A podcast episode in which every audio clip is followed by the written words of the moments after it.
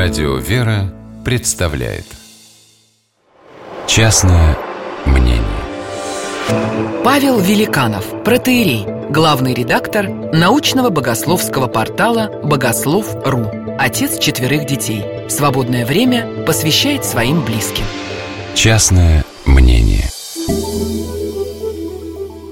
И все-таки они решились. Было очень трудно, но вариантов оставалось только два – либо остаться там, где прожили почти всю жизнь, в своей родной квартире, в окружении друзей и знакомых, среди памятных мест, и до самой смерти оставаться в одиночестве, либо уехать к детям в чужой город, к другой семье, в полную неопределенность.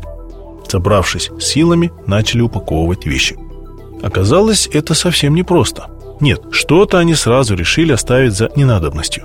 Но быстро выяснилось, что этого не так уж и много – за десятилетия жизнь обросла таким множеством любимых, привычных вещей, которые каким-то чудесным образом расползлись по всей квартире и спрятались там, что когда стали собирать вещи, их количество оказалось просто огромным.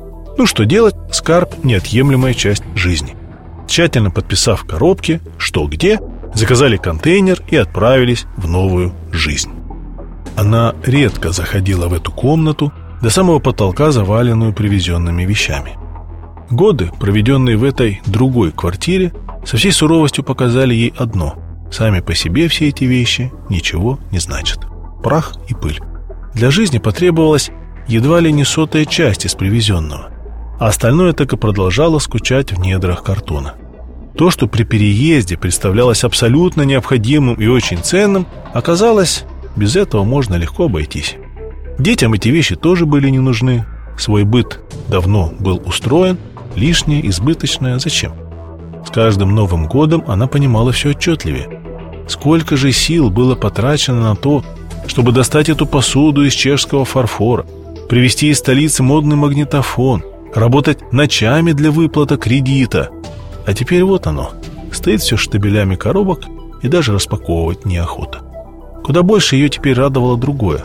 Звонок друзей, посещение родных, да и обычная прогулка во дворе – превращали будничный день в самый настоящий праздник.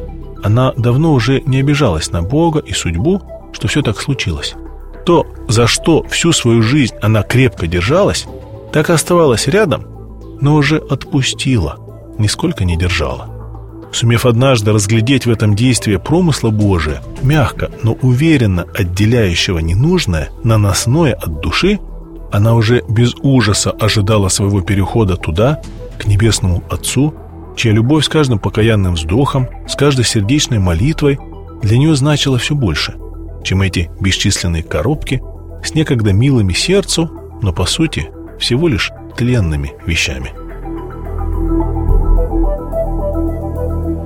Частное мнение